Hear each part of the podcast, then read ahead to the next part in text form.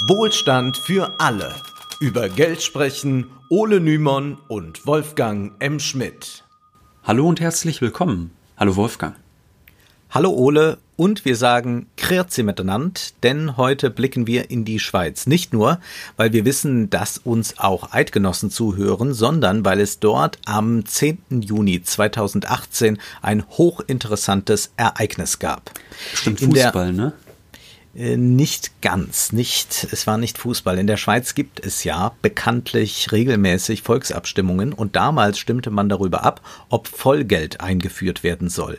Die Abstimmung auf den Weg gebracht hatte der Verein Monetäre Modernisierung. Vollgeldinitiativen, die gibt es inzwischen in vielen Ländern, auch in Österreich und Deutschland, aber so viel Aufmerksamkeit wie in der Schweiz hat diese Geldreform bislang nirgends erhalten und auch wenn es jetzt gerade ein bisschen ruhiger um das Volks, äh, Vollgeld geworden ist, können wir sicher sein, dass dieses Thema immer wieder aufkommen wird. Vielleicht auch jetzt durch die Krise ja nochmal, denn generell werden jetzt ja gerade geldpolitische Themen sehr, sehr stark diskutiert, weil es ja auch darum geht, zu welchem Zweck neues Geld geschaffen werden soll und zu welchem nicht. Zunächst muss man sagen, dass drei Viertel der Wahlberechtigten gegen diese Vollgeldreform gestimmt haben. Dennoch wurde es von den Vollgeldbefürwortern als ein Erfolg verbucht, dass es überhaupt zur Abstimmung kam und man hat ja mal einmal nachgedacht über das Wesen des Geldes. Das findet ja auch gar nicht so häufig in der Öffentlichkeit statt. Aber was ist nun dieses Vollgeld? Oder anders gefragt, gibt es auch sowas wie leeres Geld und halbes Geld?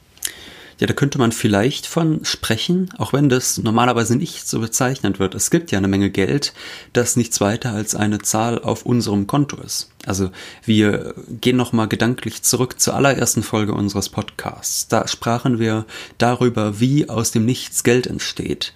Banken produzieren Geld per Knopfdruck, indem sie einem Kunden einen Kredit geben, sagen wir zum Beispiel über 100.000 Euro. Und dieses Geld wird, wenn der Kreditnehmer kreditwürdig ist, seinem Konto gut geschrieben und einzig und allein entscheidend für die Kreditvergabe ist, ob die Bank ihrem Kunden vertraut, dass er in der Lage sein wird, in Zukunft den Kredit auch zurückzuzahlen. Das heißt, es geht jetzt nicht um Fragen wie, wie sinnvoll ist dieser Kredit. Es geht jetzt nicht um Fragen, wie wird damit ein Haus gebaut oder an der Börse spekuliert, sondern es geht einzig und allein um Kreditwürdigkeit. Das Geld, das bei diesem Vorgang entsteht, ist Buchgeld. In der Regel wird der Kreditnehmer das Geld sich nicht in Scheinen und Münzen auszahlen lassen, sondern direkt von seinem Konto aus mittels Überweisung das Geld nutzen. Eine Geschäftsbank, bei der wir ja alle ein Konto haben, muss das Geld, das sie einem Kunden leiht, auch nicht bar vorrätig haben. Dieses Buchgeld wird also von privaten Banken produziert. Anders ist es bei Vollgeld. Vollgeld ist Geld, das von staatlichen Institutionen produziert wird. Heute existiert dieses Vollgeld als Bargeld und als Reserven der Zentralbank. Ein Geldschein ist also zum Beispiel Vollgeld. Und wir wissen ja alle, es gibt viel mehr Buchgeld auf privaten Konten, als dass es Bargeld gibt. Also Buchgeld ist nur ein Anrecht auf Vollgeld. Jeder von uns kann zur Bank gehen und sich Bargeld auszahlen lassen. Jeder kann Bargeld abheben, aber das funktioniert ja nur deshalb, weil nicht alle gleichzeitig zur Bank rennen. Also wenn das bedeutet, dass man ein Anrecht hat, heißt es, ich kann jetzt zur Bank gehen und mir 50 Euro geben lassen, aber das funktioniert eben nur aus dem Grund, weil nicht alle gleichzeitig zur Bank rennen und, äh, sag ich mal, größere Summen Geld haben wollen. Also das Buchgeld, das auf unseren Konten ist, ist nicht gedeckt, es ist kein Vollgeld. Geld, da denken wir an das Geld, was wir in der Börse mit uns tragen. Also denken wir mal an einen 20-Euro-Schein. Der ist ja auch nicht mehr durch Gold gedeckt, wie wir wissen. Da gibt es nicht eine Goldreserve mhm. irgendwo, dass man sagt, ah, da ist so ein intrinsischer Wert dann dadurch da oder so. Aber der Staat garantiert ja, dass ich mir mit dem Schein etwas kaufen kann. Und nur der Staat Nehmen wir etwa die Schweiz oder in der EU ist es etwas anders, also bei den EU-Staaten ist es dann die EU als solches, äh, die kann Scheine drucken, Münzen prägen lassen. Anders ist es aber beim Buchgeld.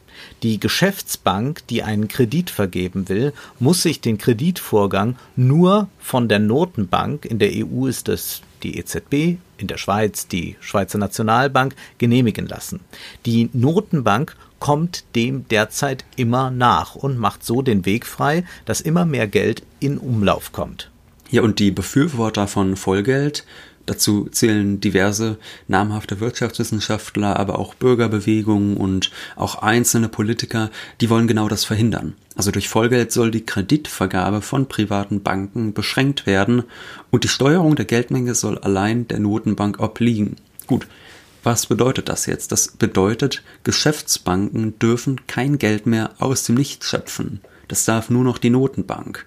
Nur noch die Notenbank hat das Recht, neues Geld entstehen zu lassen. Anders gesagt, was bereits heute für Scheine und Münzen gilt, das soll in Zukunft auch für das Geld auf, also für das Buchgeld auf unserem Girokonto gelten. Es kommt vom Staat.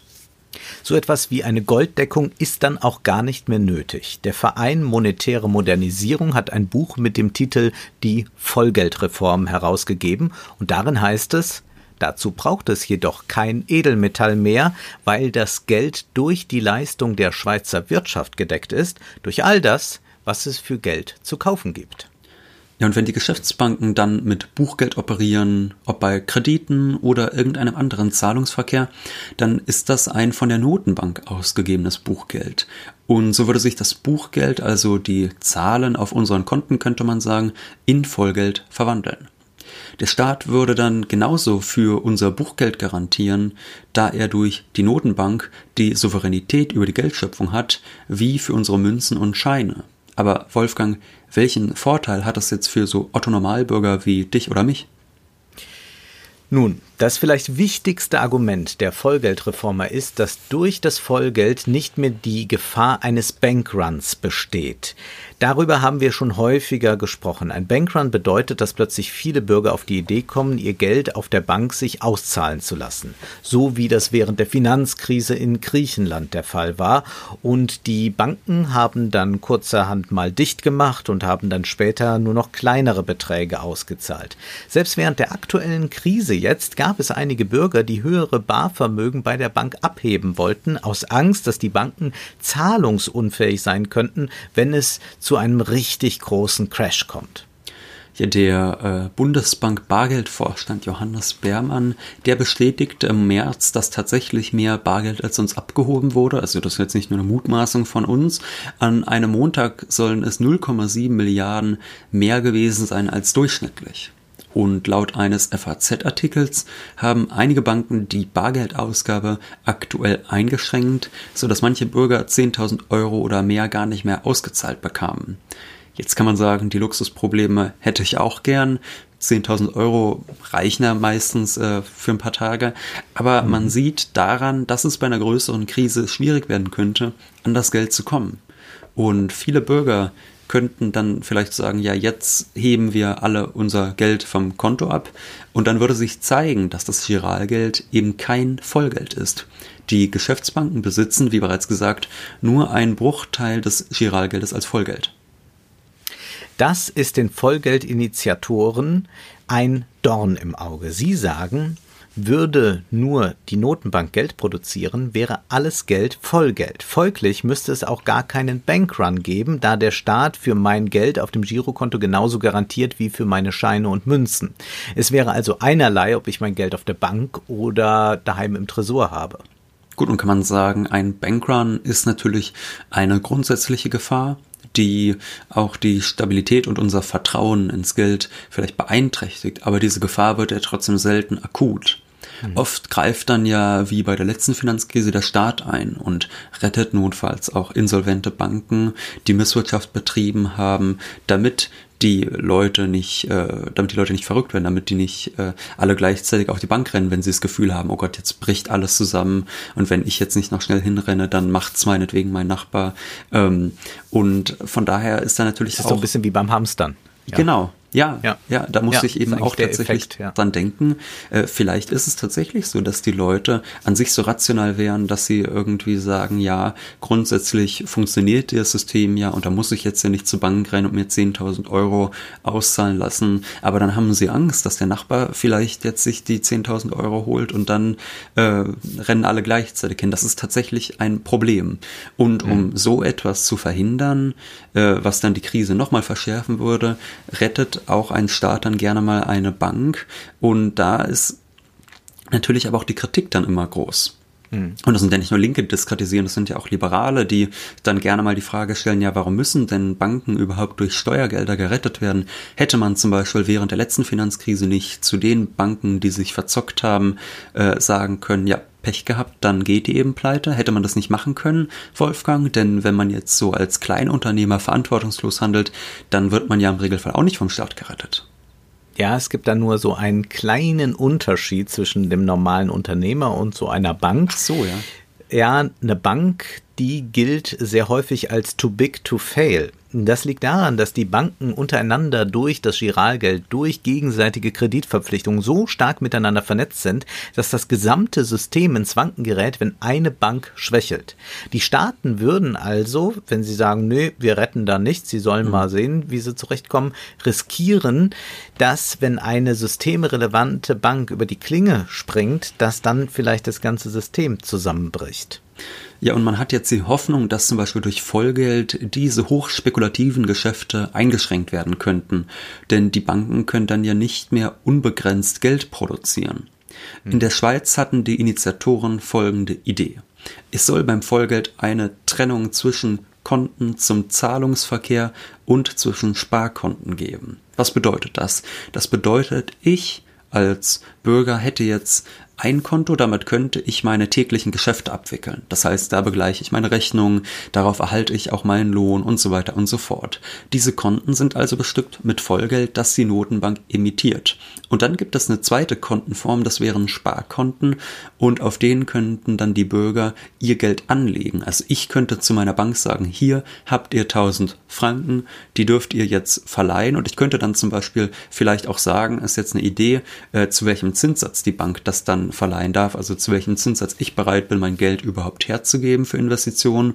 Und dann könnte meine Bank dieses Geld nehmen und damit Unternehmen Kredite geben. Die Sparkonten dienen dann langfristigen Geldanlagen. Die Banken würden dieses Geld, das gespartes Vollgeld ist, verwalten und auch das Risiko nicht an den Staat übertragen können, sondern das müssen sie selbst schultern hochspekulative Geschäfte werden Geschäftsbanken, also die sind noch möglich, aber die mhm. werden Geschäftsbanken, so hofft man zumindest, eher scheuen. Ja, also sie haben ja dann doch ein Risiko zu tragen. Man müsste nur damit das Zahlungsverkehrskonto und das Sparkonto klar voneinander getrennt sind. Dabei, dafür müsste man eben beim Sparkonto eine Hürde aufbauen, was die Abbuchung angeht. Mhm. Das Geld müsste nach der Einzahlung auf einem Sparkonto mindestens mehrere Wochen und Monate nicht abhebbar sein, um der Bank die Möglichkeit zu geben, damit überhaupt zu wirtschaften. Das ist ja klar. Also sie kann ja nur dann Kredite an, in einem bestimmten Volumen vergeben, wenn sie sich darauf verlassen kann, dass sie das Geld auch hat und nicht morgen die Kunden angerannt kommen und sagen, so, wir heben jetzt wieder alles ab. Ja, und spekulative Geschäfte sind dann theoretisch noch gestattet, aber der Staat rettet dann die Banken nicht mehr. Aber Wolfgang, jetzt muss man uns fragen, wie soll man sich das vorstellen, wenn, bleiben wir bei dem Beispiel, die Schweizer Notenbank allein Geld produzieren kann? In der Online-Zeitschrift Republik, da hat man versucht, das mit einem einfachen Bild zu erklären. Die Volkswirtschaft, die funktioniert in diesem Bild wie ein Brettspiel, also da bekommt quasi jeder Spieler von der Spielgang, Spielbank Startgeld und in dem Artikel heißt es, zu Beginn jeder Spielrunde, also etwa am 1. Januar, würde die Schweizer Nationalbank eine bestimmte Menge Chips an alle Spielerinnen ausschütten, die in der volkswirtschaftlichen Runde dabei sind. Die gesamte Geldmenge im Spiel würde so kontinuierlich wachsen. Von Runde zu Runde, also von Jahr zu Jahr, kämen etwas mehr Chips dazu. Auf diese Weise würde also das Geld exogen in die Wirtschaft gelangen. Zitat Ende. Das ist jetzt sehr vereinfacht ja. natürlich. Da gibt es auch verschiedene Ideen, wie dann das Geld in die Wirtschaft gelangt. Äh, und eine Idee lautet dann eben, dass man sagt, äh, dass quasi das Geld von der Zentralbank an den Staat geht und der dann damit äh, egal welche Form der Investition tätigt und dadurch dann quasi in den Wirtschaftskreislauf das neue Geld eingespeist wird. Mhm. Kommen wir nochmal zu diesem einen wichtigen Aspekt. Also Ziel des Vollgelds ist es, Finanzblasen, die durch immer mehr per Knopfdruck produziertes Geld entstehen, zu verhindern. Und gleichzeitig möchte man die Realwirtschaft stärken, weil risikoreiche Börsengeschäfte weniger attraktiv sind. Und zugleich müssten mit Steuergeldern dann keine Banken mehr gerettet werden. Es klingt erstmal alles recht sinnvoll. Ja, und auf dieses Problem, das du eben genannt hast, mit der stetig wachsenden Geldmenge, darauf weist eben auch der Ökonom Josef Huber hin. Das ist quasi äh, der Pate der Vollgeldidee. Und er schreibt mhm. in seinem Online-Blog, in den 15 Jahren vor der Krise wuchs die Geldmenge M1 in Deutschland um 189 Prozent, das nominale Bruttoinlandsprodukt mit Verbraucherpreisinflation um 51 Prozent, das reale Bruttoinlandsprodukt, Inflation herausgerechnet, um 23 Prozent. Also nochmal, die Geldmenge wuchs um 189 Prozent, das reale Bruttoinlandsprodukt um 23 Prozent. Von daher kann man sagen, nur rund ein. Sagst du äh, Bruttoinlandsprodukt? Ja. Die Schweizer sagen ja Bruttoinlandprodukt. Ja. Die lassen das S ja weg. Aber ich habe viel gelernt. Ja, jetzt muss ich mich schämen. Von daher kann man sagen, nur rund ein Achtel des Geldmengenzuwachses diente realer Wirtschaftsproduktivität und realen Einkommenszuwächsen. Ein weiteres Achtel ging in Verbraucherpreisinflation. Wo blieben die restlichen drei Viertel? Sie flossen in Finanzmarktanlagen, zu einem erheblichen Teil rein spekulativer Natur, ohne zur Finanzierung des Wirtschaftsprodukts etwas beizutragen. Durch die Einführung von Vollgeld würde die Zentralbank nun die Geldmenge steuern und pro Jahr prognostizieren, wie viel Geld emittiert werden muss. Ganz ähnlich dem Brettspiel, bei dem eine bestimmte Menge Geld in Umlauf gebracht werden muss und dann startet das Ganze das Spiel. Nun aber kommen wir zu dem Knackpunkt bei der ganzen Sache. Ja, wie viel Geld darf es denn sein? Momentan mögen Banken zwar dafür sorgen, dass übermäßig viel Geld geschöpft wird, doch wer will denn sagen, ja, genau so viel ist jetzt richtig für 2021? Ja, genau an dieser Stelle setzen dann die Kritiker der Vollgeldidee an. Also halten wir noch mal fest, Kredite für Unternehmen, die können ja weiterhin vergeben werden, aber sie werden nicht aus dem Nichts, sondern durch das Geld auf den Sparkonten finanziert. Das heißt, ich als Bürger äh, verdiene jetzt vielleicht Geld, also ich gehe arbeiten, bekomme dafür einen Lohn und das spare ich und dieses Ersparte nehmen dann die Banken wieder und vergeben Kredite, was ja aktuell nicht der Fall ist, weil sie jetzt im jetzigen System solche Spareinlagen gar nicht benötigen. Hm. Aber da muss man auch fragen, das reicht doch auch. Man hat doch dann eben das Ersparte, da waren Leute dann so gütig und geben ihr Geld her, damit kann investiert werden. Hm. Warum muss es dann überhaupt noch mehr Geld sein? Ja, das könnte man vielleicht meinen, aber genau das bezweifeln auch viele Ökonomen, zum Beispiel Heiner Flassbeck und Friederike Spieker. Die mhm. haben einen Artikel geschrieben im Online-Wirtschaftsmagazin Makroskop und da kritisieren sie die Vollgeldidee ebenso scharf wie fundiert. Sie schreiben, mit Krediten in Höhe der Gelder von den Sparern, das bleibt festzuhalten, ist keine gesamtwirtschaftliche Auslastungssteigerung hinzubekommen. Nein, die eigentliche Dynamik liegt in der Kreditmenge, die die Spareinlagen übersteigt. Mit diesem Mehr wird auch tatsächlich mehr Nachfrage entfaltet als zuvor. Es braucht also zusätzliches Geld welches bei Vollgeld nur durch die Notenbank geschöpft werden mhm. kann. Die Notenbank soll als quasi vierte Gewalt im Staat, so nennen sie das auch an einer Stelle, mhm. entscheiden, wie viel Geld außerdem für ein Jahr benötigt wird. Flassbeck und Spieker verweisen darauf, dass dies auch bei dem Monetarismus, wie ihn zum Beispiel der neoliberale Milton Friedman vertrat, der Fall ist. Der Monetarismusansatz fürchtet bei zu großen Geldmengen ein Wachstum der Inflationsrate. Deshalb sollen Zentralbanken unabhängig von der Politik nur eine bestimmte Menge Geld emittieren, um eine Inflation zu verhindern.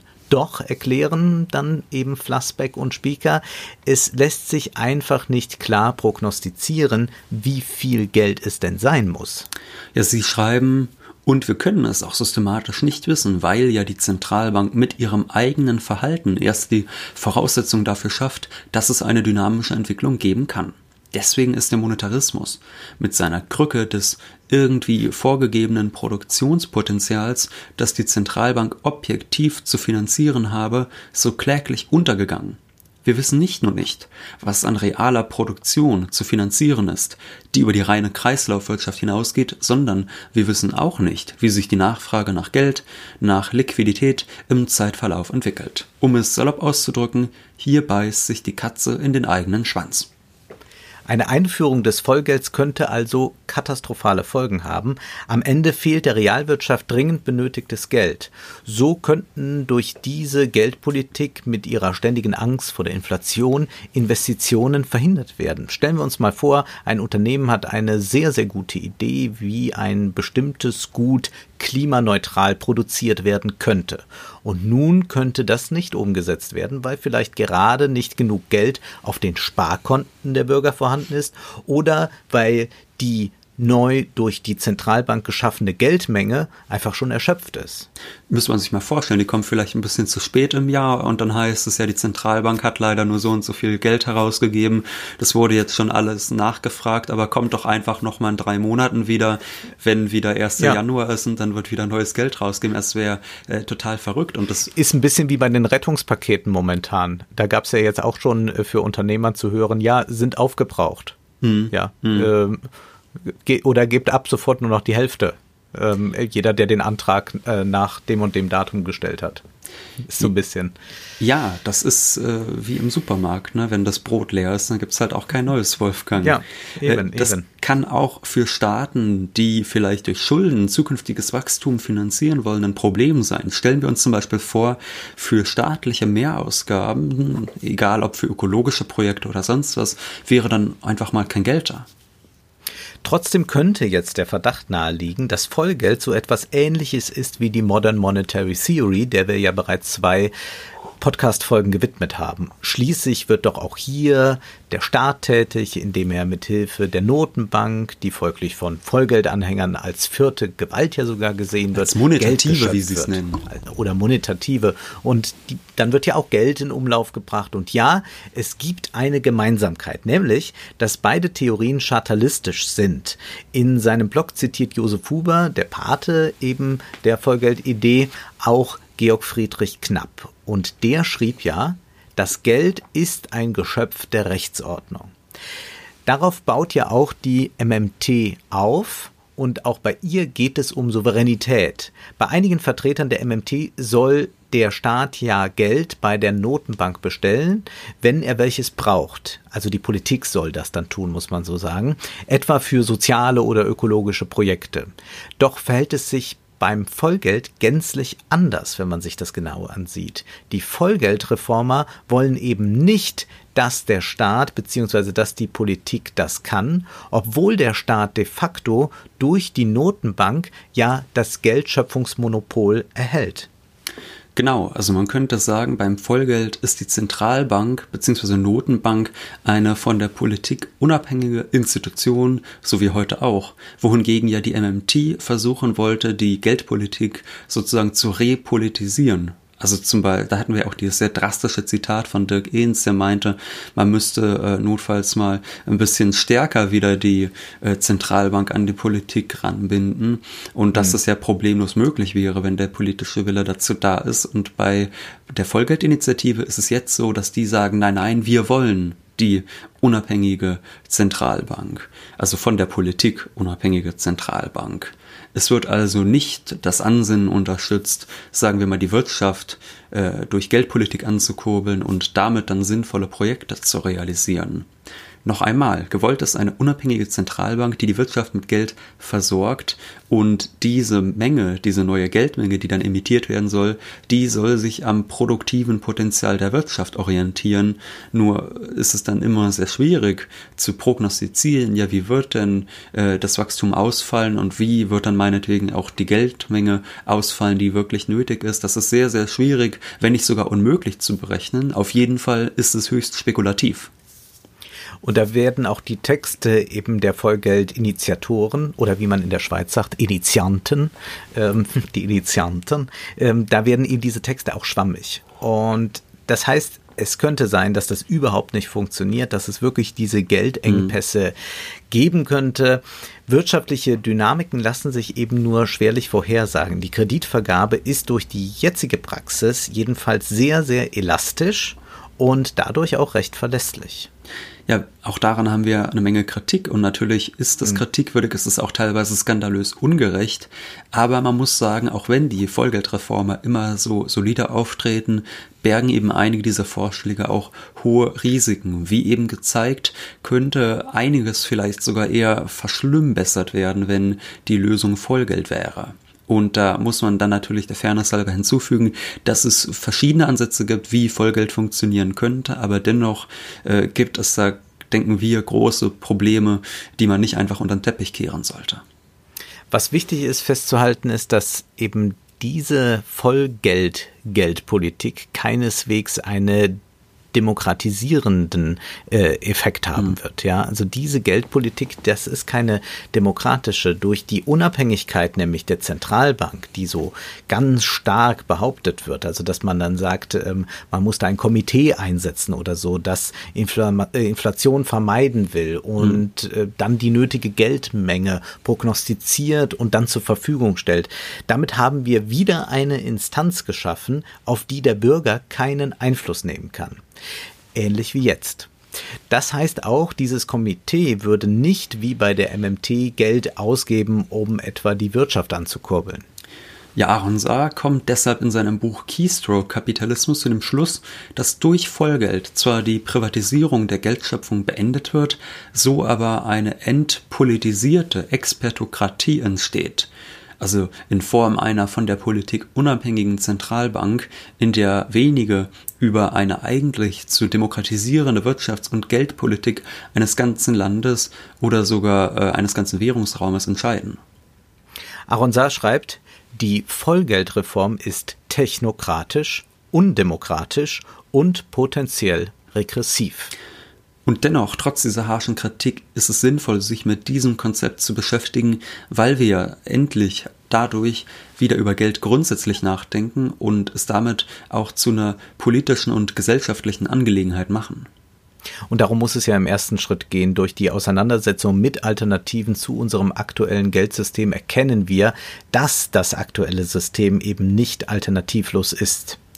Deshalb werden wir auch in Zukunft natürlich weitere Modelle vorstellen, wie vielleicht Geld anders organisiert sein könnte.